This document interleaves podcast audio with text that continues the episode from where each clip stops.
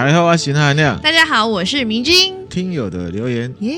第一则五金 Jason 三二六二零零四，嗨，他说经过长达快两个月啊，终于听完全部集数啦。哇，两个月追完也是很厉害呢，很厉害哦。嗯、上班开店的准备啊，跟。下班打烊的时间听，听得很入迷。他说：“谢谢真的是很优质的好节目。”谢谢你，谢谢你好评。嗯，好，我们继续努力，加油。下一则，Love Aquarius，他是水瓶座的吧？哦，零八一四。嗨，你好。听那哥一席话，胜读万卷书。哦，哦高评价呢？很高的评价，感谢。然后他说呢，如果小时候能有像那哥这样用浅显易懂的语言呐、啊，把历史讲的生动有趣的老师的话了，嗯。他就绝对不会在课堂上面呛说，连台湾史都不懂啊，还读什么中国历史这样？他可能有呛过这种话。哎、欸，那他以前念书就已经很懂得那个耶。我觉得他有独立思考。对呀、啊，已经小时候就有独立思考能力，很厉害呢。以前就傻傻的，喜欢课本上面写什么就念什么，对不对？哈、嗯。然后他说呢，感谢那哥啊，让我第一次能心平静气，不带任何意识形态的情绪呢，去听中国刮胡民国史这样子。嗯，他。除了历史之外呢，那哥提供的哲学思考，更是让他的思考逻辑还有视野更加提升一个层次。嗯，哦，然后他说听君一席话呢，胜读万卷书这样子。哦，感谢了，谢谢您的高评价。对，他说这个就是他听这个优质 podcast 的最实在的评价。哦，评价感谢不完了，我觉得对我评价这么好，我真的不好意思啊。好，我们只能继续努力了哈。他说谢谢博学多闻的那哥，当然也要谢谢迷妹啊。哦。天外飞来一笔的回应，让人可以轻松大笑。这我不好说了，啊不好说？是不是？嗯、感谢就好了嘛。谢谢。啊、想要许愿啊，听那哥分享推背图的故事啊，推背图啊，也希望呢能有机会听到台湾各县市都市传说的专辑。最后要祝节目长红啊，那哥跟迷妹身体健康，心想事成。谢谢你，谢谢你，我也祝你身体健康，啊、万事如意，心想事成。推背图的故事的话，我觉得可以介绍推背图内容的话，因为我们知道推背图它有很多很神奇啊，对比方说。可以预知未来这样子哈，嗯、可是那韩亮自己觉得可能有这个能力，可是其实这也是我们后世去解释。嗯，那我不是否认他很厉害的地方啦，两位作者都很强。嗯，那我们来研究一下，看怎么样切入。好，因为我知道有很多 YouTube 或者是 Podcast 都有介绍过，对，那都是强调他很厉害、很神奇，可能会切另外一个角度。好，就像是烧饼哥啊，你知道烧饼哥？烧饼哥呢？这刘伯温他的烧饼哥，他也是会预知未来，号称这样子。嗯嗯、是哦，可以兜就兜一集来，好啊，来讲哈。好的。然后说呢，各县市都市传说哈专辑，这个题目非常棒。嗯，我觉得很好，那我也来收集一下，可能也要召唤这个全地球的力量啊，就是我们听友们，哦、你们如果有都市传说，对，你们住的地方呢，有什么都市传说，嗯，然后给我一个头，然后我来研究这样子，嗯嗯，我觉得很棒，谢谢你，谢谢。好，下一则呢，它叫做 AI Go Go Go，你好，好。他说二十七集真的很棒啊，谢谢那含亮啊。其实听了很多集啊，这一集呢，让人呢有心有戚戚焉的感觉。嗯，好，他说现代社会啊太速食啊，刻意不停在刺激我们的外在感受。然后他说呢，谢谢那含亮啊，诚实的说出来。然后那含亮跟迷之音的声音都很好听哦，爱心这样子哈，谢谢你，谢谢你哦，谢谢哈。然后我们就再分享两则好了，好，五星啊，QQ 咪啊，你好，他说那含量超标这样，前。潜水很久啊，因为一直找不到留言的版面啊。Oh. 那谢谢你们的热情分享，可以从很多不同的角度去看待不一样人事物。嗯，好，加油，推推推，这样子，我们会一直呢努力。嗯，那也请你帮我们多呢推推推，推，没错，谢谢你。推推推，下一则五星哦，卡美拉，嗨，卡美拉，他说呢，内容含金量、录音品质啊，主持人的口条暴打一堆 podcast 这样。哦哦，很感谢你的 这个好评价。好，可是我觉得。也有很多的 podcast 是很专业的啊，比方说录音哦，内容的部分其实有一些也是不错了。那我们就是持续努力。卡美拉给我们这么好评价，我们绝对不可以让他失望，对，不会辜负他。好，我们继续保持。嗯，好。然后他说呢，他是 podcast 的重度听众哦，至少听过呢二十几个以上的节目。嗯，他认为我们节目呢打趴所有的 podcast。我相信卡梅拉讲的是很有公信力的，很感谢他了哦。迷之音很狂哦，我都不敢这样觉得呢。因为他说他是重度的听众啊，是不是？对啊，很感谢你哈，很棒，我们继续加油，保持哈。他说他听到第四集就推给所有的家人哦，谢谢你，真的很感谢你，我们很需要。他说呢是晚上餐桌上的共同话题哦，他说狂推推爆这样，很感谢，让我呢这个血加的满满的，嗯，我们要继续努力努力下去，加油，好，谢谢哈。进入正题了，好，我们今天来分享都市传说了哦。对，早上呢来吃饭的时候，明子问我说：“啊，今天要不要录音呢？”对，就说啊，今天的题目应该不会很枯燥了。嗯嗯，明子又问我说：“那会不会是他有兴趣的？”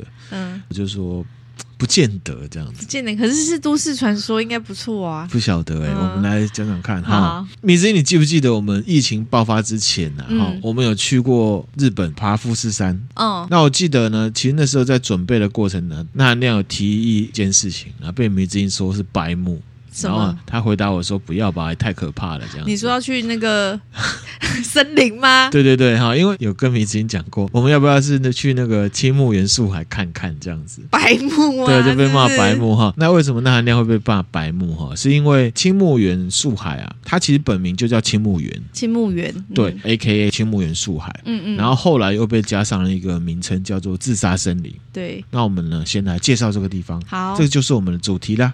青木原呢，日文叫做 ok gaha 啦它是位在呢日本的富士山西北侧的山路上面，它是横跨整个山梨县，横跨整个横跨整个山梨县富士河口湖町啊。其实呢，我们之前要去爬山呢，哈，就是住在河口湖町啊附近，对，河口湖车站的附近，对不对？然后那边有一家蛮有名，叫做什么不动，对不对？哈，就长这样子，图会分享给大家哈。那我们没有去吃啦，住在那里都早出晚归，就是都没有搭上他那个对开的时间，有开也不会去的，我猜是这样了哈。哎哪哎哪，然后里面是长这样子哈，蛮传统的。好，你看这个要脱鞋子上去这样子。我跟你说，要是有事先知道它是当地的特殊的料理，我就会去吃。他们里面面是长这样子，看起来是蛮好吃的，而且是素食的感觉。嗯，那那样在准备资料的时候啊，就接近用餐时间了，弄这个搞得很饿。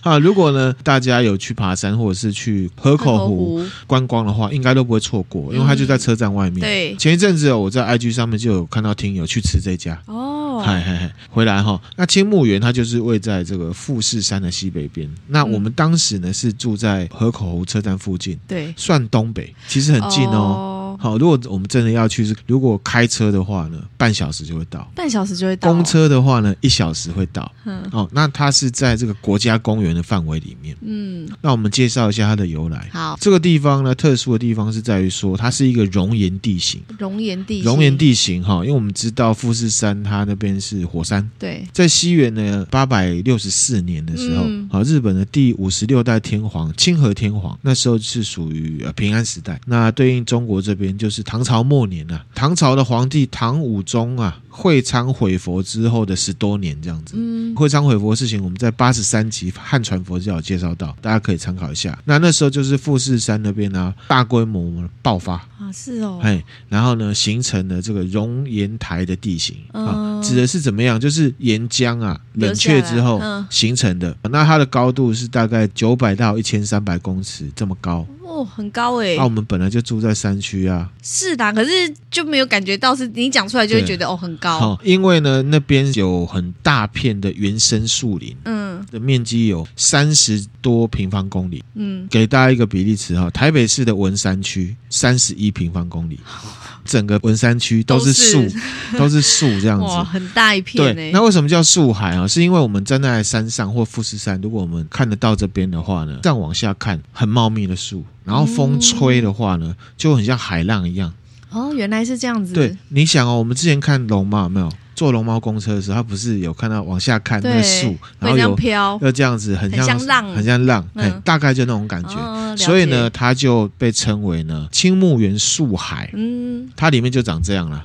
图会分享给大家，其实跟我们去这胡同古道，我也在想胡同古道，因为它里面就是真的很原始。然后，嗯，特定的一些地方有整理。好、嗯嗯嗯，等一下我来讲。那 Google 评论啊，青木原树海啊，它的评论有一千多则，一千多。其实呢，有不少的游客会去，嗯，那当地也有导游会带人进去，嗯，好，游客呢各地都有，感想呢各自不一样。那有些人呢觉得自然风景很棒，有的人觉得很美，可是呢气氛阴森是真的。嗯，那也有人说最好不要去，因为他在里面差点迷路哦，这样子，这感觉我们是可以，我我理解，对，可以那边感受很像。我们之前去胡同古道也是，对，就有一种快迷路的感觉，因为看起来其实都很像，然后路又都不是很明确的道路，绿绿的。然后像上一次我们去回来的路上啊，我们就想说，哎，要往哪走？我们刚刚是从哪来的？对。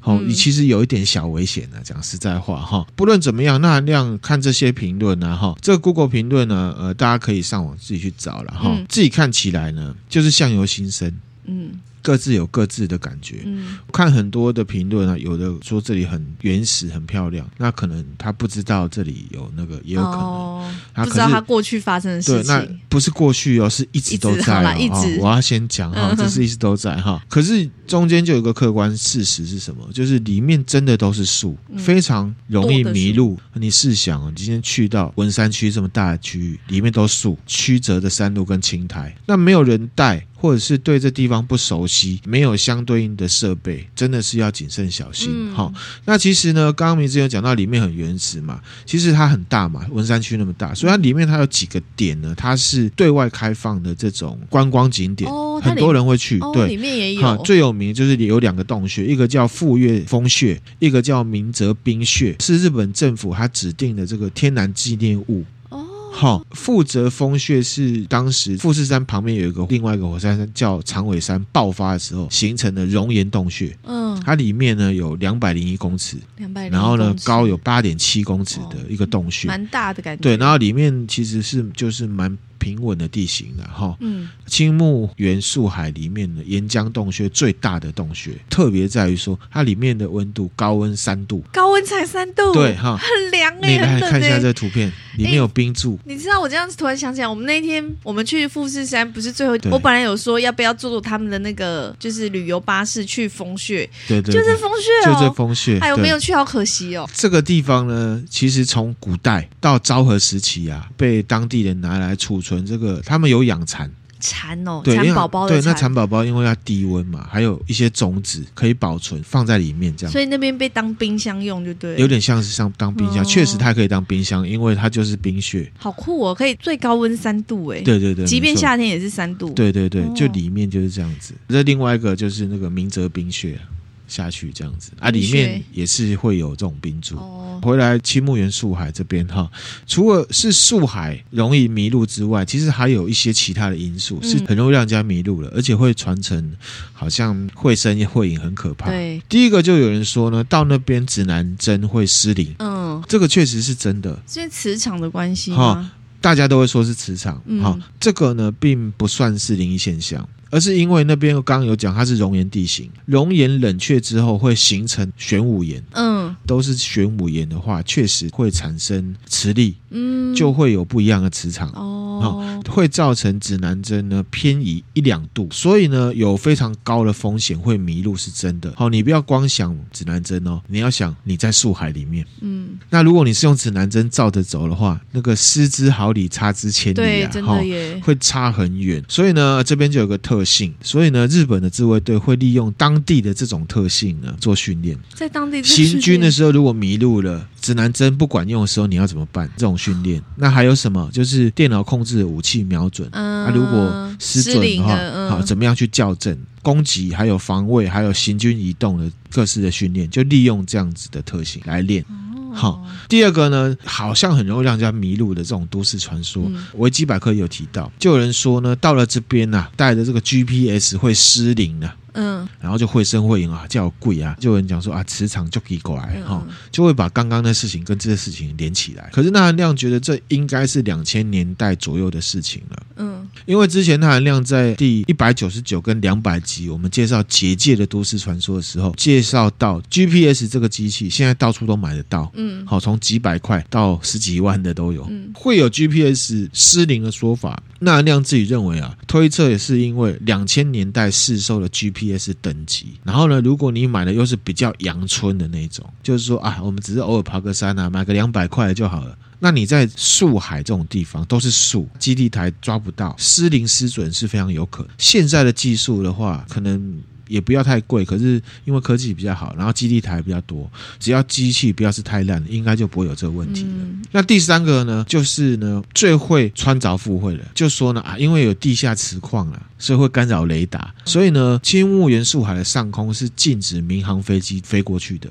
哦，这是真的，这是真的。不过这样的传闻的说法，就是有一点意图要指向说啊，因为它下面的磁场啊，造成人家想自杀，然后会让人家那个空间迷失。可是呢，原因是什么？你知道吗？原因是因为金木原树海确实禁止民航飞机飞过，那是因为呢，在那附近有军事用地。哦，那为了保密嘛，所以呢禁止，哦、是这样。实际的状况是这样，实际的状况是这样。哦，不会所有事情都把它说成是啊，磁铁矿，然后有磁力，然后呢各种。哎，想自杀啦，迷路啦，都是这原因哈。嗯嗯、其实就分开看。其实上述的说法呢，会出来就说的真真假假嘛。就像刚刚讲的，有一些真的，然后混杂一些穿凿附会的影响进来。嗯、比方说体积的这个玄武岩确实有磁力，有磁力，那会让人家呢指南针失灵，这是真的。嗯、可是就会联联想到什么啊？这个磁力让人家跑去自杀了。哦，好，对不对？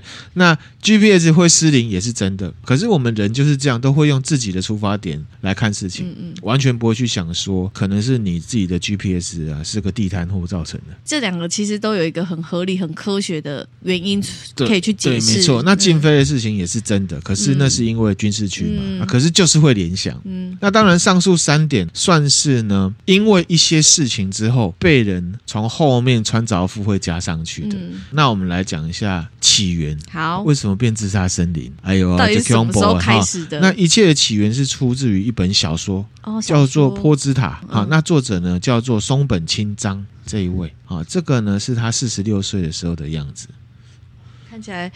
就是为了写稿很很苦恼的样子，对他那个烟差点烫到头发的感觉 哈。这个波兹塔呢，它是一本悲剧爱情小说，它是呢昭和三十四年，也就是西元一九五九年。到隔年六月十九号，他是在现在还有的一个周刊杂志《女性自身》上面呢连载的哦。好，那一直到一九六零年的时候，就有一家出版社把它集结成册，嗯嗯，推出来。这一本呢是松本清张先生呢第一本的长篇爱情小说哦，也是他第一本第一本的长篇爱情小说。好，对，好，结局呢是女主角她走进了这个青木原树海。嗯，自我了结了。哦，然后他的说法就是说，想要用一种最不打扰人的方式啊，结束自己的生命，然后感觉有点忧伤，那也有点优雅，这样子的感觉哈。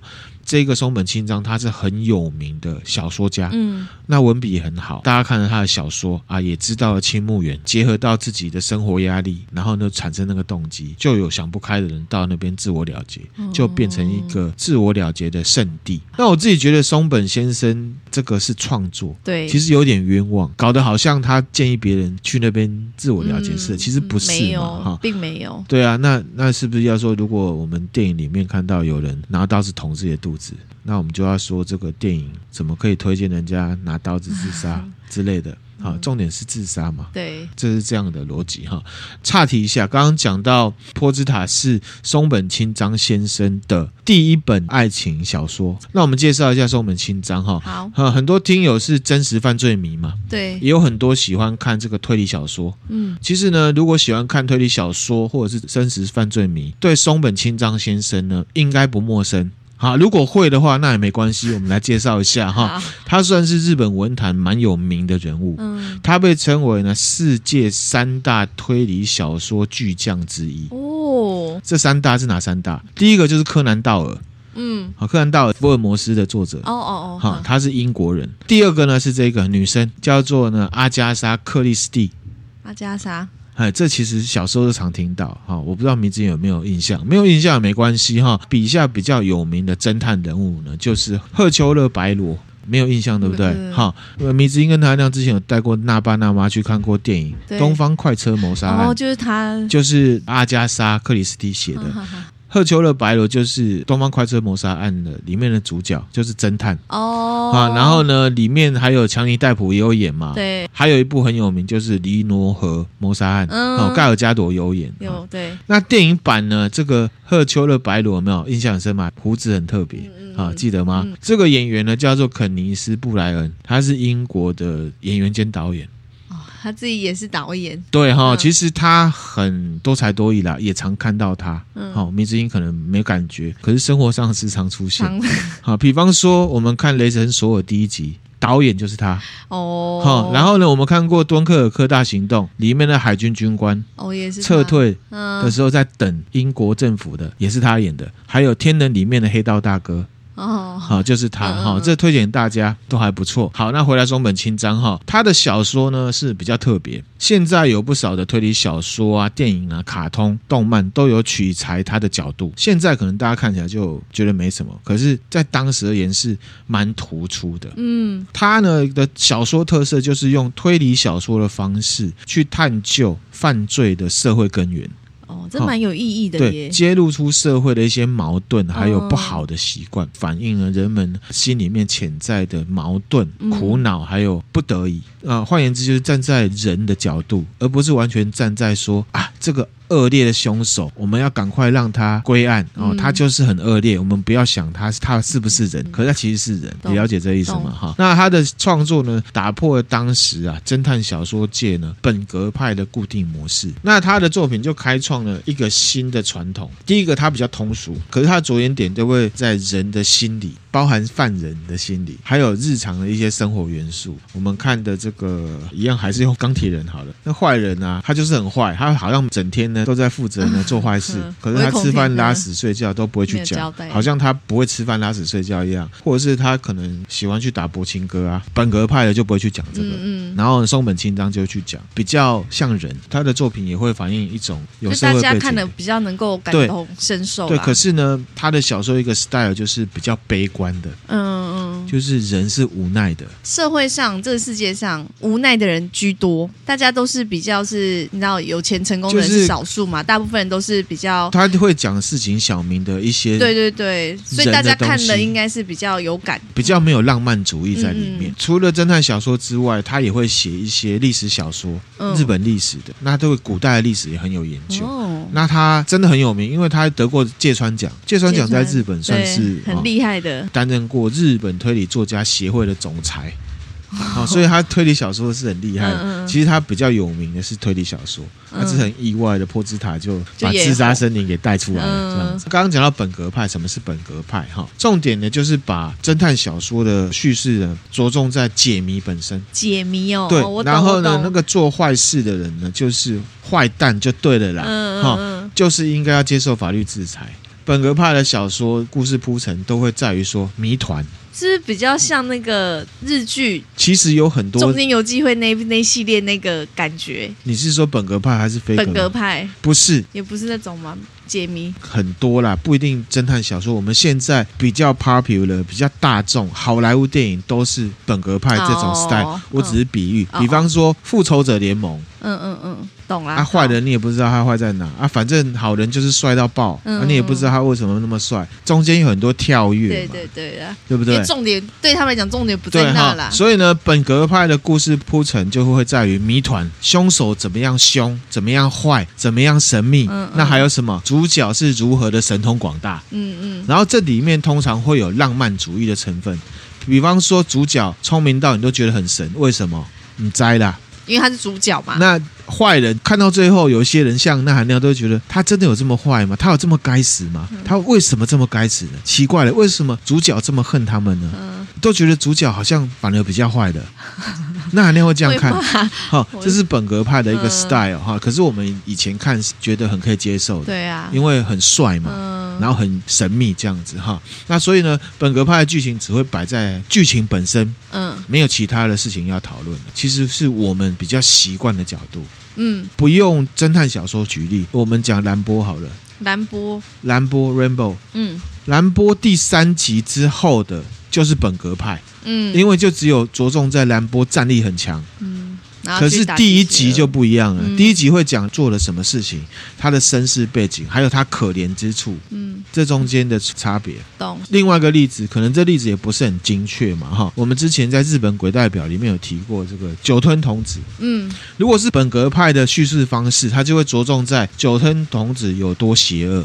源赖光有多神勇？嗯，他们两个的搏斗有多惊险？嗯，本格派就不一样，他就会把叙事的触角拉到别的地方去。比方说，凶手的动机，他的身世，酒吞童子来讲，那他那样分享过，他本来只是一个吃不饱的小和尚嘛。嗯，那因为聪明，然后又长得帅，无奈之间呢，要吃饭嘛，加入了山贼团。嗯，那导致很多社会问题。嗯，会给人家感觉说，有上班族可以当啊，谁要去当山贼？就是会引出其他的社会问题的，就不是只有在那件事情本身很浪漫，就是英雄跟坏蛋 打爆这个地球。相对于本格派就叫做变革派，不只是说我刚刚举那种例子去分析凶手的背景啊，那也有可能是把他的叙事的触角拉到别的领域去。好，比方说我们之前都市传说有介绍到孤惑鸟，对，然后有讲到另外一本推理小说《孤惑鸟之下》，有没有？作者是金吉夏彦，嗯，他就把他的推理小说拉进了什么都市传说，还有妖怪的世界，嗯，拉的触角就不一定是说我刚刚举的那种方式，嗯，还有其他方式，这个就有点像是变革派。不过现在呢，比较没有人再这样分了。嗯。其实刚刚已经有举例子。其实如果以本格变革来看这个超级英雄的话，复仇者联盟、Marvel 这些就是本格派了。它里面讲那个人性只有讲一点点呐、啊，我都会觉得东尼史塔克遇到一些啊什么人性上的纠结，觉得他很可怜。其实他的可怜度完完全全低于他飞出去把人家的城市炸烂这种悲剧，他根本一点也不可怜嘛。嗯。那所以呢，我们回到如果刚刚三大的侦探小说名家的话呢，柯南道尔的福尔摩斯就很本格派。嗯，他对，因为他很帅嘛。对的。那个他的对手那个莫里亚提，莫里亚提也是很帅嘛，很神秘，很邪恶嘛。嗯嗯。可是没有去讲说为什么，然后也没有太多的无奈。他的重点都是在于先变阿仙的部分。对对对。阿加莎的就比较变革派。以东方快车谋杀案来讲，凶手他会讲他的原因。嗯。结果凶手是什么？这大家都看过，凶手不是特定一个人，是火车上的很多人。嗯，然后呢，这个凶手其实是很坏，他害这些人怎么样怎么样，所以这些人的合谋，嗯，会讲到这些人的矛盾。嗯嗯，这个就是本格跟变革的差别。哈，个人是觉得啦，这三大小说巨匠啊，都有他们自己的突破。嗯，柯南道尔这个本格派也是帅到翻天了嘛，大家觉得很棒，很好看。福尔摩斯很有个性，对不对？哈，很聪明啊。那所以三大都有。自己的特长跟突破，好，现在的侦探小说啊、推理小说也是有很多很赞的。可是说真的哈，并没有超出这三个作家建立起来的三个大架构。懂，顶多是把三者巧妙的混合。嗯，像是东野圭吾就蛮有才的。举例以《新参者》系列为例好了，你一开始看，你又以为加贺恭一郎就是那个神探的角色。嗯，可是呢，其实他是整个故事、整个系列下来的主角，因为后面是在讲他的事情哦。那整体来看，其实就没有谁轻谁重，比较平衡。嗯、而且加贺恭一郎也不算很神探嘛，嗯，他也会猜错事情啊。对对，就分享给大家。嗯，OK，好，那回来波兹塔上市之后啊，原本不知道青木原树海了，就知道了。因为那时候很红嘛，是不是？对，很红，大家都在看，大家都在看，不知道反而都知道了。那就知道说啊，那里呢是一个很安静，不会打扰到别人的地方。尤其又是爱情小说，你知道吗？对，爱情小说。我觉得悲剧爱情小说。而且你想哦，我刚刚讲到他本格派是这样子，他是会讲到一些社会无奈，所以他的爱情小说也是这个调调，悲伤调的。对，所以我觉得他写这个就会变成，就很多人会去看嘛。然后看了爱情小说之后，难免心里读者可能难免心里会有一些投射，然后就会想说啊，这样子。好唯美，你说的有道理。可是讲的这个心态，不是自杀森林变得这么人气爆棚的原因，嗯，好，或者是鬼气爆棚，我不知道该怎么说哈。那我继续回来讲哈。嗯、那这个波兹塔就是一九六零年代出了嘛，对，一直到近代又有人推了他一把，又有人推他一把，又有人推了一把，把青木原树海往上再 往上推到登上高峰。一九九三年又有一个人谁出了一本书，嗯，叫做呢完全自杀手册。哦哦，这个这个就比较让人担心了哈，因为他是推荐青木原树海，让人家去那里。哦，这个这样就。比较那个一点。所以呢，造成呢，其实两千年代之后，一直到前一阵子哈，每年呐、啊，在那个地方就会有六十到八十具的遗体被找到，哦，而且只是被发现的。因为那边很大，对不对？很大。山梨县啊，从二零零七年到二零一一年，自杀率呢全国第一。特别是有不少的外地人，有外国人，还有台湾人去那边就做了这些事情。嗯、这些人数呢，占了山梨县自杀人数的百分之三十。哦。把该县的自杀率呢往上推，嗯，可是我不确定他们的计算方式怎么样，是说到这个县自杀就算这个县的自杀率，还是说要那个县的县民才算？不晓得。当地政府啊，采取不少的措施来阻止，包含人员去巡视，警察也好，或者是呃保全巡山员啊，因为那真的很大，也会定期在附近呢办防止自我了结的讲座，嗯，甚至有人很幽默，这个青木海树园里面掉那个飞机杯。飞机杯，飞机杯就是男生对，为什么要掉那个？因为男生会有个说法，就是你只要处理完你的欲望之后，就会进入到圣人模式。哦，圣人模式就是会把事情看得比较淡，开一点，看得比较开。好，用幽默的方式，这个有没有用不晓得。可是他的心态是好的，正面的，对啦。要去呃，把这些人的心态呢挪到别的地方，把注意力放到可能去到那里，然后就想说，哎。怎么会有这个？我也好久没有那个，那我去弄一下，说不定就就没事了。可能这种感觉。转移焦点然后旁边还有一个幽默的词哦，使用后请回去城市再买一个新的放回来。看了这个，你可能就会笑了。对，如果你真的有认真看的话，啊，我觉得这个意图是好的。所以呢，青木原青木原树海的传说就很多。你看民间。或者是政府都做了这些，嗯、对不对？嗯、那我们接下来呢，就来分享都市传说。好，那边都市传说一定超多。可是我说真的，没有很传奇性，就只是在讲说啊，很多人去那里，很多人去那里，莫名其妙里很阴森什么什么的。嗯嗯。好，我讲这种话，好像搞得我接下来没什么好讲的，对不对？好，不过我还是要讲哈，是台湾的。二零一九年哈，哦、我自己觉得有一点点小飘点，可是也有其他的解释方式。嗯，就一个女生呐、啊，对日本算是蛮熟的，自己去自助旅行，嗯，嗯到处跑的那种，搭了电车去到这个河口湖车站，可能她去的时间是比较早的，很多店家都没开。其实我们早上起来的时候，确实店家都没开，对不对？对，那边的店算是乡下地方，所以它是很营业时间很短。那你早出晚归的话，就是会。遇不到他们营业时间，我们去的时候常常看到那个店都是关门的，啊，就只有便利商店可以进去。然后他那边的红绿灯的声音啊，哦，对你有讲，很悲伤，分享给大家，弄给大家听。好好好，二零一九年啊，气候有点异常啊，坐巴士去到刚刚讲的富岳风穴，嗯，去风穴看。他说呢，当天里面的风穴呢，本来号称高温三度嘛，对，可是他进去有五度这样。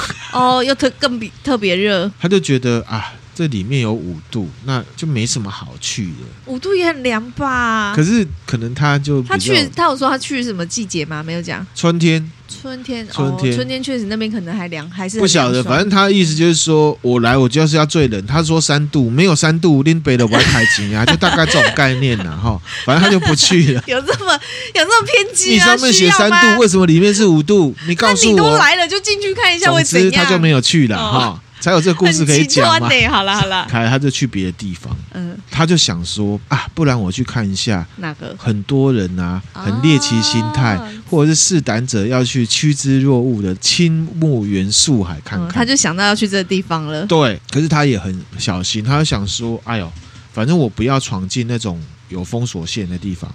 嗯嗯，好，那也不要偏离主干道太远。那进去国家公园看看也 OK 吧，因为它国家公园嘛，对不对？他就讲到说，因为树海步道里面啊，都是刚刚讲玄武岩，如果有点湿滑的话，没有，而且那石头蛮锐利的，不小心会撞到，就是割到啊，会流血之类的。用想就觉得很恐怖哎。然后他走一走之后呢，他就觉得哎，怎么突然间变很冷？三度啦，他满意的没？然后就飘小雪了，嗯，飘小雪，他就想说，哎，怎么会下雪？我刚还在闲说里面五度，说不定现在已经有三度了。嗯、他就这样，啊、他就拿手机出来看现在的气温，结果是，结果他发现手机没有网路了，好，因为那里很合理啊，好，这个树海，然后步道，空气冷冷的，又飘雪，只剩他一个人，嗯，嗯他就觉得。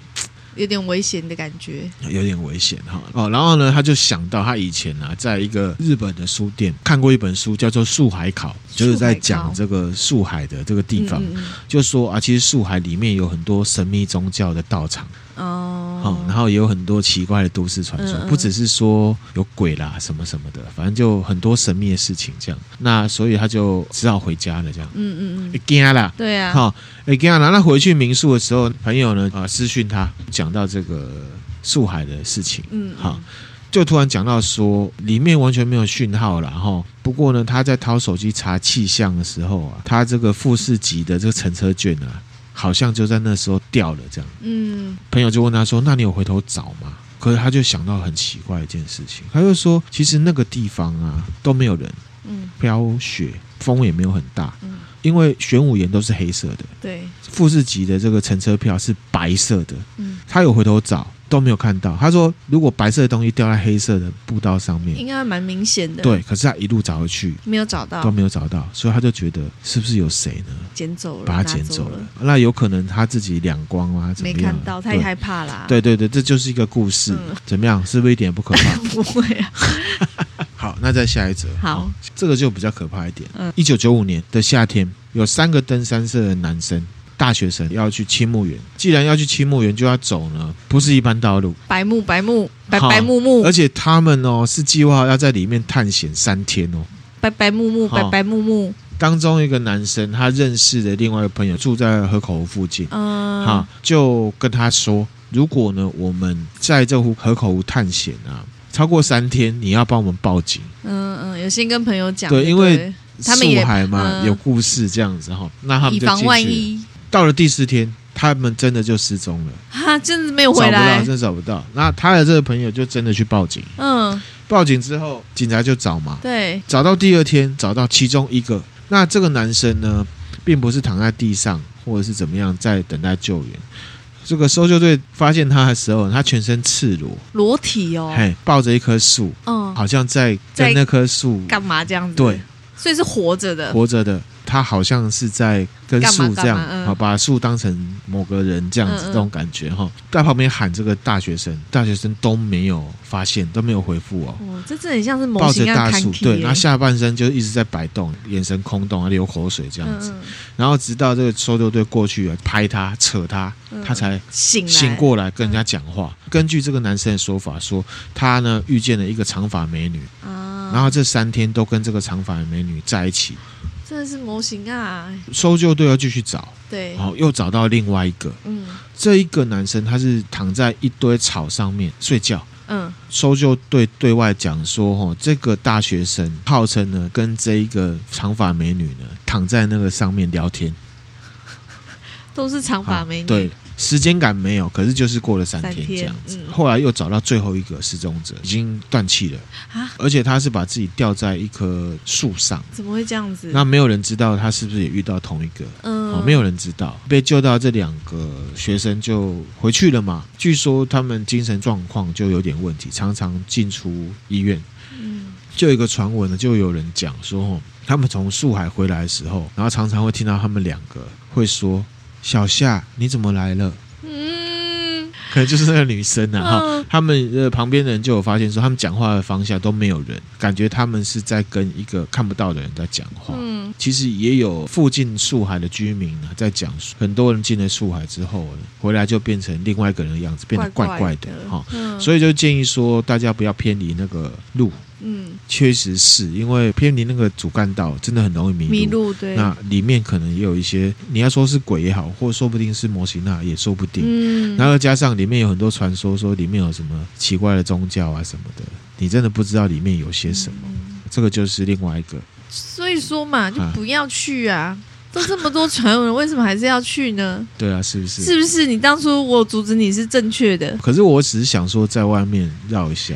万一让我一下觉得哎不过瘾，对，不过这个部分我是想要跟大家讲，我虽然前面讲了很多科学的东西哈，啊，又介绍说那边有观光景点可以去，嗯、可是呢，我自己这边是要带出来一个事情，是说都市传说的一些比较不理智的部分，科学可以解释的部分，我们去把它解释出来。譬如说，玄武岩有磁力、嗯、，GPS 是因为你的东西太烂啊，不能飞是因为有居住区。嗯，这不代表我说那里的地方是很值得去的。哦，对，对，对，因为呢，我同意，边确实有很多人在那里结束生命，结束生命。嗯、我认为，如果你是比较敏感的体质。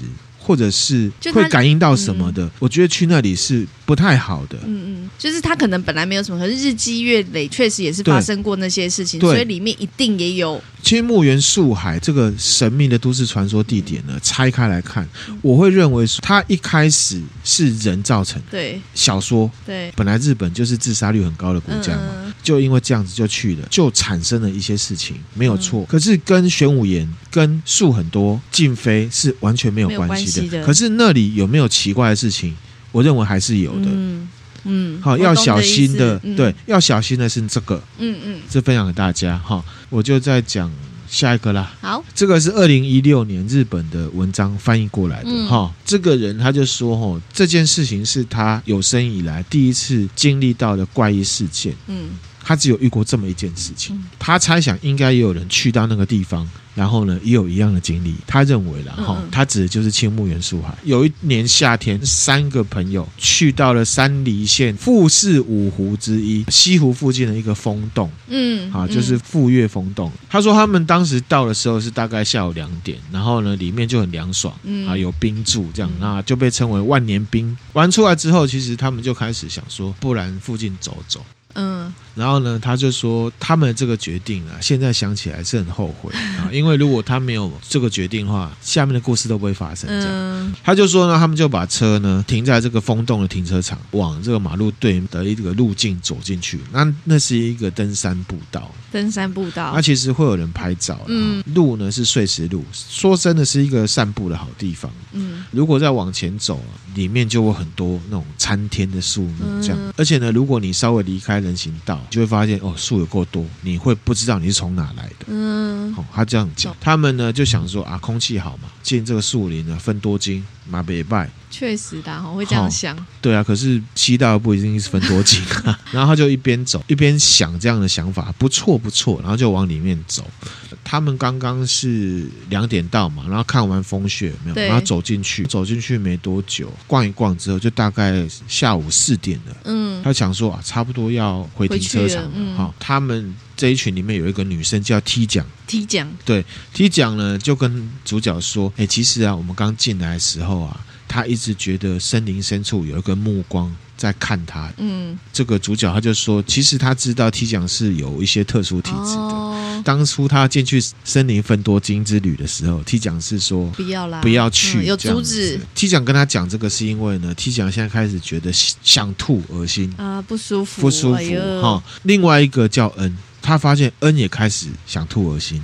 嗯，主角就决定啊，赶快回去。这样、不知道是因为树很多，还是呢天气阴阴的关系，迷路了吼。他觉得天很黑，光线很暗。嗯，其实很可怕。我好像树林里面的下午四五点，其实有就会很黑啦。其实我们那天去那边往回走是出来刚好四点，对不对？差不多吧。就是、其实我往往回走的时候，我有一种危机感，就是说如果我们再晚的话。可能就会完全黑掉，完全会黑掉，而且会有一种可能就是树很多，所以在里面阳光照不太进来。我们那时候也是啊，在里面走，我们走出去之后就觉得，哎，外面好像天还蛮亮的，可是在里面是感觉是暗的。对，没错，就有那种落差感。对，那个感觉很奇怪哈。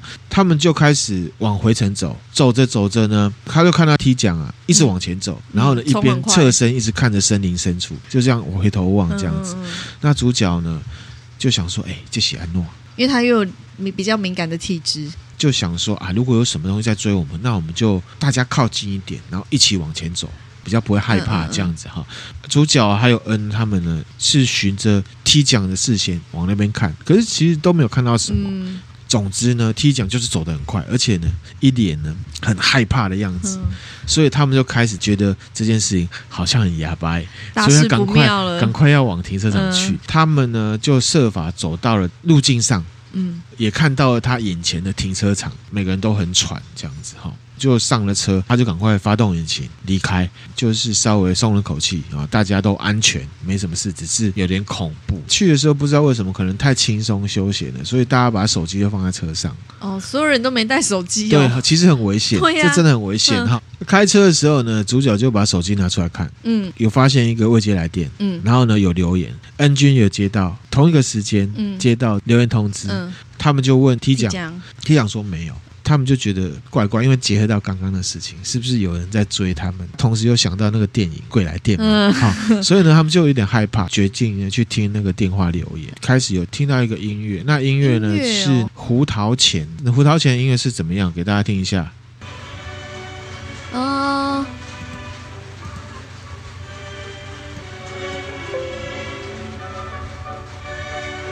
嗯嗯然后只是呢，它的版本呢是音乐盒版。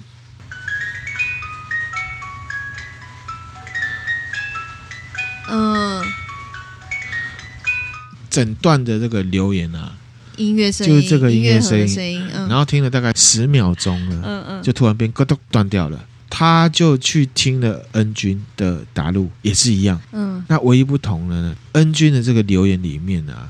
音乐当中有有杂音，嗯、然后他们三个人呢就重复一直听，一直听，嗯、听到一半，这个 T 奖就大叫，咔！T 奖说他听到一个女生的声音，嗯、他听到一个女生的声音，然后主角呢就仔细听，真的听到一个细细的女生的声音，嗯，他就要大家安静，仔细听，然后呢里面就噔噔噔噔噔，然后里面就讲，Das geht gleich 天哪！而且是远远的那种声音，他们听到就吓到，是不是有鸡皮疙瘩？对啊，哈主角就打从心里对着电话跟他说：“对不起，我们无能为力，我们没有办法带你回家。我希望呢，你能赶快成佛。”嗯，他们知道青木原树海里面有很多，对，这样可能是被跟的。那他认为可能是对方要求助。所以呢，我说真的，自我了结这件事情都是一时的情绪冲动。真的，嗯，这个事情这样做之后，事情就解决没有？其实没有，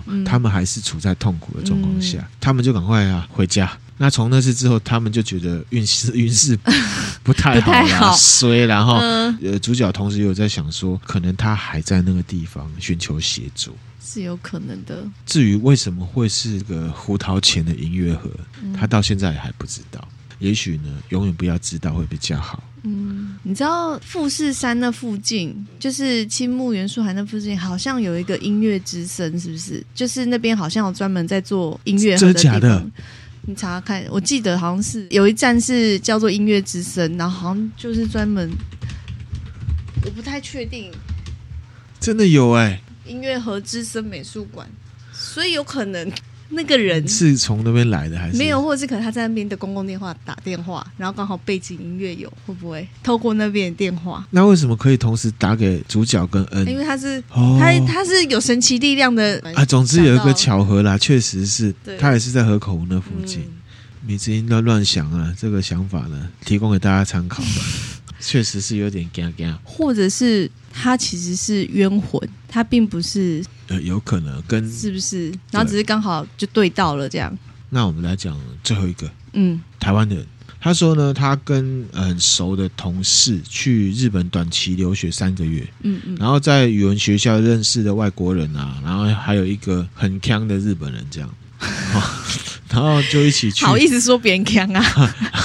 然后就去了青木原树海玩，嗯，就像电视上还有先前去过的那人讲的一样，外面就是本来虫鸣鸟叫，各种大自然绿油油啊，蓝天白云，可是进到树林之后。一切都会变得很安静，嗯，连鸟叫都没有这样子。嗯、那偶尔会有风声，连鸟都不敢去的树林。往里面走呢，地上就会散落一些很奇怪的东西。确实哈、哦，有人会去到那边直接就自我那个、哦哎、什么衣服啊。饮料啊，什么东西都丢在那里。哦、其实，在深处环境没有很好，嗯、有一些真的是就是可能嗑药啊什么的啊，嗯、走绝路啊，有可能哈。那或者是吃过的罐头，各种各种垃圾就对了哈。有一些树上面会绑奇怪的绳索，嗯，看起来就很像是好像挂过绳被剪断的样子。好、嗯，我有看过一些影影片，确实是这样。有一些看起来是呃已经有一点历史感的背包哦。好，就随意丢在地上或挂在树上，树上有时候还会绑一些鲜艳的布条。嗯，日本人跟他们说，可能就是进去救难或者是善后的人啊，要识别道路用的。这时候呢，他们啊一群人去嘛，就在地上捡到了一只呢，不知道放了多久的 iPhone。他们敢捡哦。很珍贵，可是敢捡哦。啊，有锵的日本人，啊，他本身锵不锵我不知道。好，他让他朋友捡就一样是，总之就捡到了哈。捡到了之后呢，那他们就试着开机，没有电啊，正常，正常啊。就有成员呢拿行动电源给他充电。好，那他们在白目，那在回程的路上呢，就手机就开了，对，居然没有密码锁，没有密码锁，没有密码锁哈。大家觉得很惊奇的时候呢，那个日本的。朋友啊，很勇敢的呢，打开手机通讯录，哦哟，打给手机主人的妈妈，嗯，然后呢，他就说：“哦，你好，我们在青木园附近啊游玩哈，捡到了这只手机啊，不知道啊，手机主人呢有没有急着找？我可不可以把这个手机寄还给您？”接电话的对方是一个妈妈，那听得出来呢，她口气语气呢有压抑住自己的激动。假装那样，他就说：“哦哦，这样啊，呃，我因为我们家哈之前有发生过一些事情啊，不好意思麻烦你了，很谢谢你。那请你把手机呢放在原地，或者是丢掉就好了。哦，丢掉就好。你知道什么意思吗？就是他们家人，他知道他们家人有去那边自我了结啦。哦，那就是他知道那是遗物，可是他不需要这只手机的。哦，可能过了一阵子，你又打来提醒我这个伤心的事情，那种感觉。”那你也很白目啊，你还听不懂他的意思啊？没有，我本来会想说，没有，我本来会想说，那可能是当初去里面自杀的人弄掉手机。电话挂了之后，不到十分钟，手机主人的妈妈就打来了，又打来，对，很急切、很激动的拜托这个朋友呢，把手机寄回他家去。为什么这种反差的反应？就是如果今天家人。对啊，我就会一开始就会说好，谢谢你刚刚帮我，就会请他寄回来，不会说将他丢在原地呀、啊。这种事情是很悲伤、伤心的事情，可能会想要排斥。哦，你说一开始，对，你怎么知道他心里面会不会怪他的家人怎么去自杀的呢？嗯、有没有气？有没有难过？有没有恨？就像我们跟家人吵架一样，一开始很气，可是后来想想啊，他是不是其实也是怎么样？这才是家人真正的感觉嘛。嗯，嗯啊，你有没有先自己的情绪在前面？有可能啊。嗯所以这我是这我是蛮能感感同身受的了哈。晚上啊，这个朋友很强嘛，那反正就开开心心的。他是躺在地板都能秒睡的那种人，然后他经历了第一次失眠，是哦。隔天起来，他就跟大家讲说，整个晚上他只要闭起眼睛，就会看到，好可怕哦，就会看到有一个很模糊的人影在他的房间晃来晃去，还来他的眼睛前面挥手。这平常是我晚上睡觉最喜欢玩的游戏。对哈，把手机寄回去之后，他又恢复了正常，没什么。有可能对方是来说谢谢的，不一定，只是不知道该怎么样表表表示。那他连去神社都没有了，那也没有说因为去那里很衰啊，怎么样生病什么的都没有。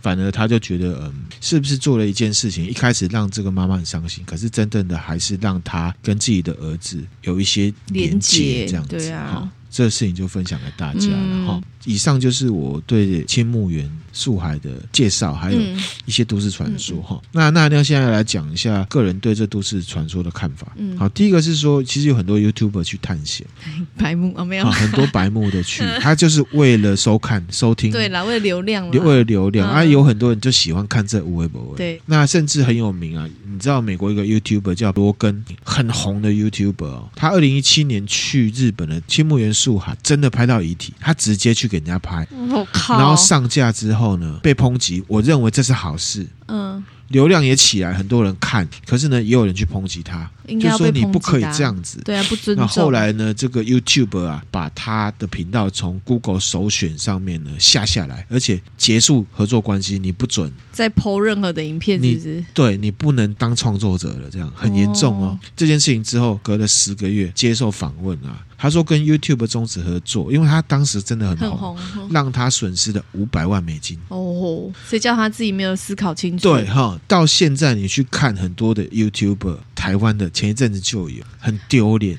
怎样？就是去那边装神弄鬼啊！哦，去青木元素还装对，去那边装神弄鬼啊，笑。然后还有一些就是去拍乐色啊，你看啊，这个有一条内裤在就故意要把它弄得很恐怖，绘声绘影这样。这个市场就这样嘛，有人拍就是代表有人看嘛，嗯，就有人去拍啊什么啊，这里有什么比较乱，有乐色啊，这里有人寻短啊，什么样很可怕的。甚至我看了一个三个月前是日本的 YouTuber。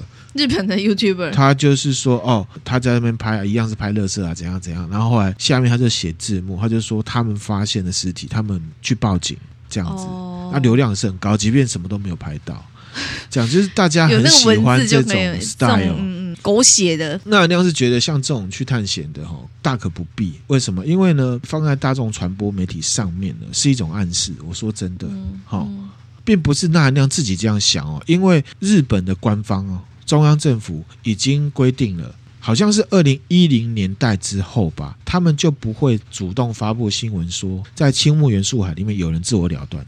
嗯，好，不是说要隐瞒事实，而是他们会规定说这个新闻啊，可能不会上到全国新闻，就不用特别去报道，不会特别去报道，嗯，因为他们发现那是一种暗示。嗯，我觉得。不无可能呢、欸，我觉得是哎、欸。对，我觉得可能他们有传播学家这样分析什么的、嗯，所以他们就是这样，不想要让这个地方变成一个很奇怪，或者是好像有点暗示鼓励你去那个。嗯。好、哦，可是我也要讲，并不是他们不提这个地方啊，好像就大家都不会自我了结，也不是，只是说不要有这样子奇奇怪怪的连接这样子哈、嗯哦。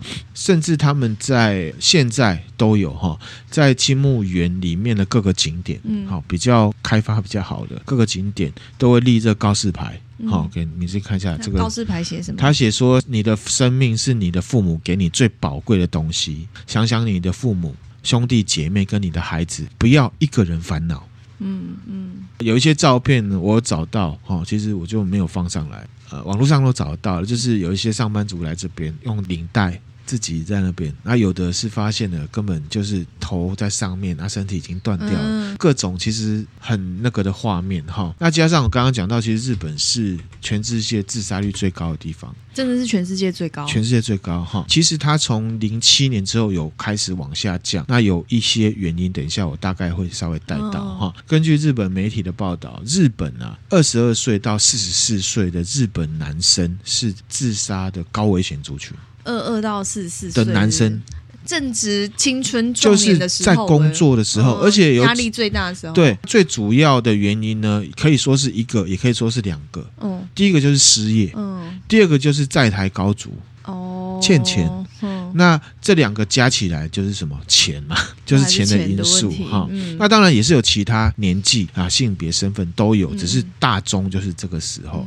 好，因为他们要养家，或者是他们是一家之主。对啦，就正值对自己的人生开始有理想抱负。对啊，就是如果一失败会挫折很大，那个，然后要承担一家之主的责任。对哈，嗯，那二零零七年之后啊，日本政府他们针对自我了结这个状况哈，那有提出具体的方案，有一些辅导，他们花了蛮多政府经费，占、嗯、他们的每年的预算啊，也是蛮高一个成分哈。就是有用心的面正视这个问题，各个方式哈，第一个。一个是说有一些辅导，嗯嗯，好。那第二个是说在传播媒体上面改变日本传统社会的观念，嗯，什么呢？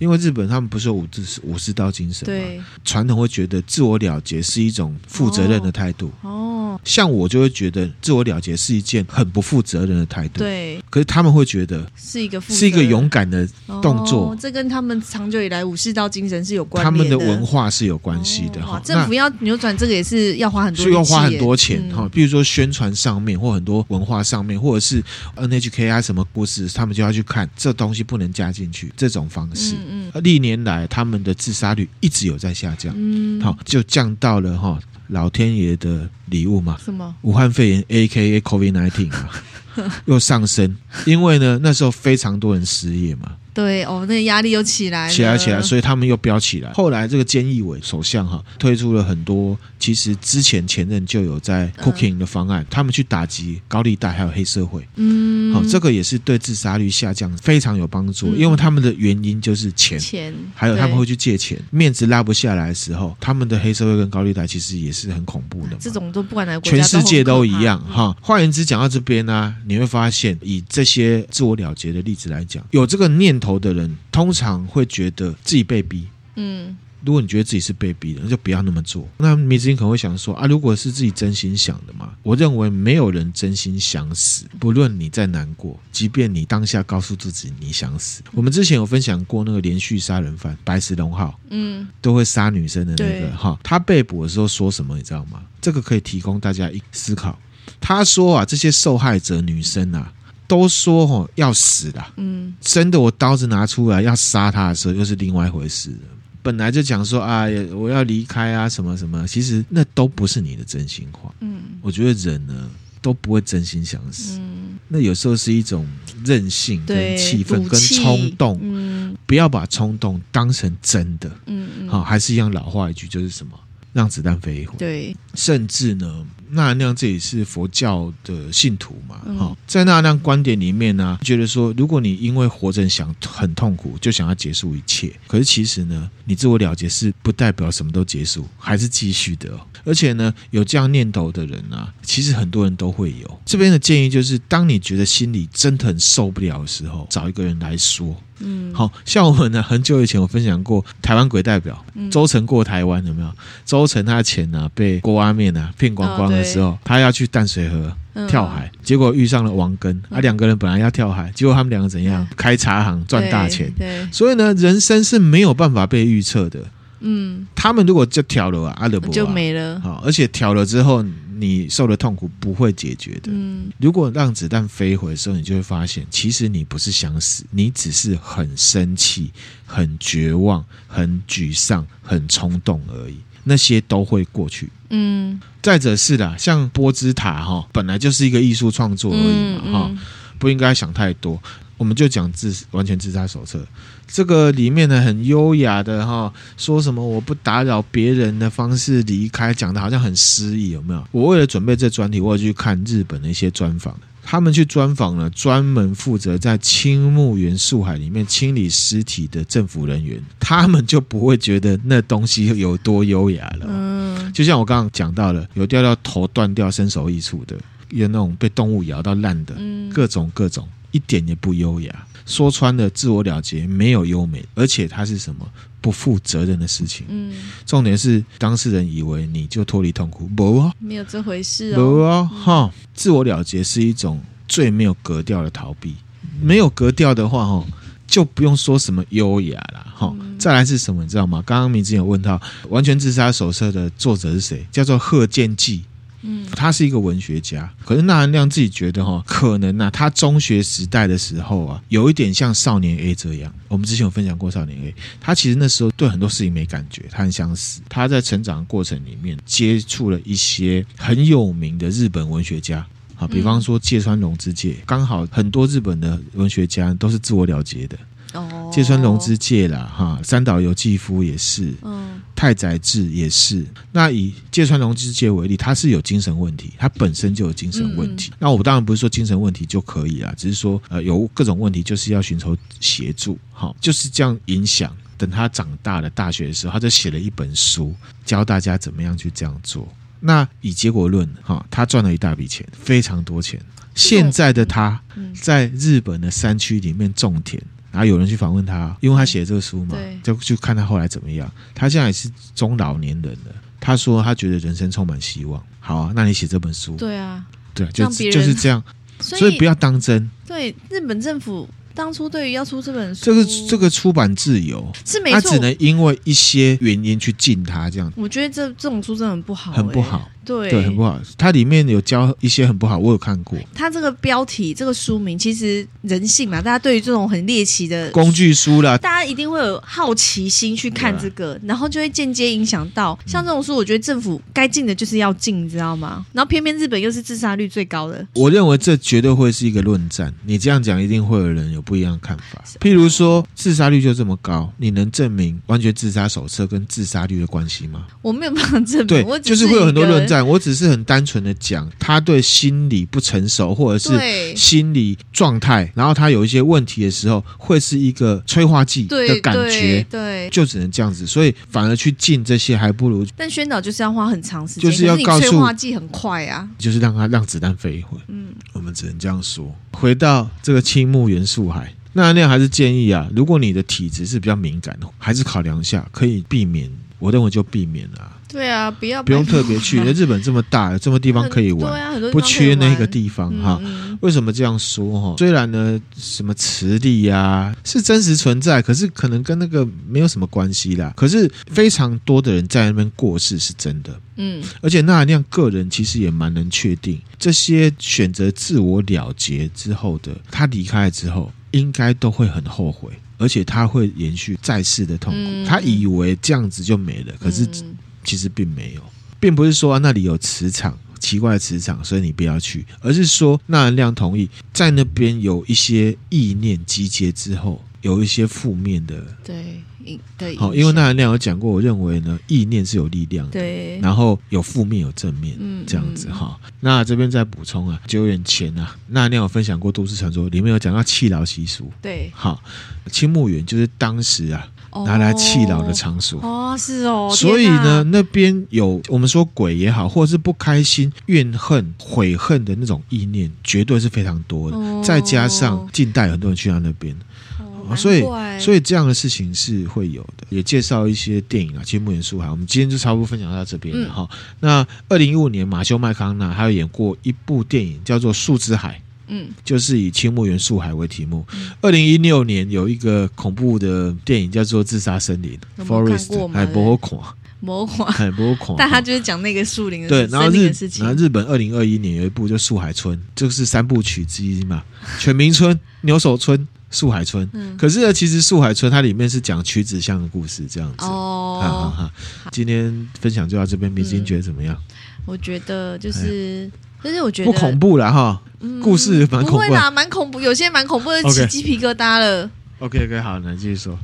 但是我觉得，就是会想要自我了结的人，是不是通常都是因为，当他有这个想法，他可能是觉得造成别人的困扰，或者是会影响到家人，可能就是比如说金钱上过不去。有有些人都会说啊，我就付了，我就是负债负很多，我不想要拖累我的家人。就是如果有些是这种因素的人，在自我了结的时候，你想的是不要拖累家人，可是等到你真正真的这么做了之后，其实你拖你就已经是拖累你家人了。对，没错，就是这个有点本末倒置，你知道吗？对，没错。嗯、其实说。说穿了就还是不负责任啊！对啊，要勇敢。我觉得人要勇敢。我觉得自我了结，然后也要成熟。其实自我了结是一件非常不成熟的事情，因为你影响的会是你身边，不只是影响你自己，你的痛苦是复制给别人，不是分给别人，是复制给别人的。对，没错。这个想法呢，很棒。分享给大家，嗯，好，那今天就借着介绍这个都市传说。其实这都市传说好多人在讲啊，就是会声会影，呜。可是它就确实可怕，还好我真的当初有阻止你，是不是？对，然后去过胡同古道之后，真的真的去过胡同古道，还好当初没去。好，那我们今天分享的内容就这边，嗯、然后我们要感谢呢，斗内的听友们，对，有位听友有一位呢叫做法兰克阿宾。嗨，阿斌，他说呢，一半呢给二二二级娜妈的取材费了。哦，娜妈有取材费了。一半呢是那个迷妹的这咖啡钱呢，加油哈，谢谢你哈。最后一个呢是三宝妈，她是透过 First Story 来 donate 我们的。嗯嗯。好，那他说每天听着我们的都市传说的忠实粉丝，谢谢，很喜欢我们的广播，也很喜欢我们的互动，加油支持我们哈，我们也会送你这个小徽章。感谢这位听友，嘿，对，还请大家多多支持哦，谢谢大家，谢谢，拜拜，拜拜。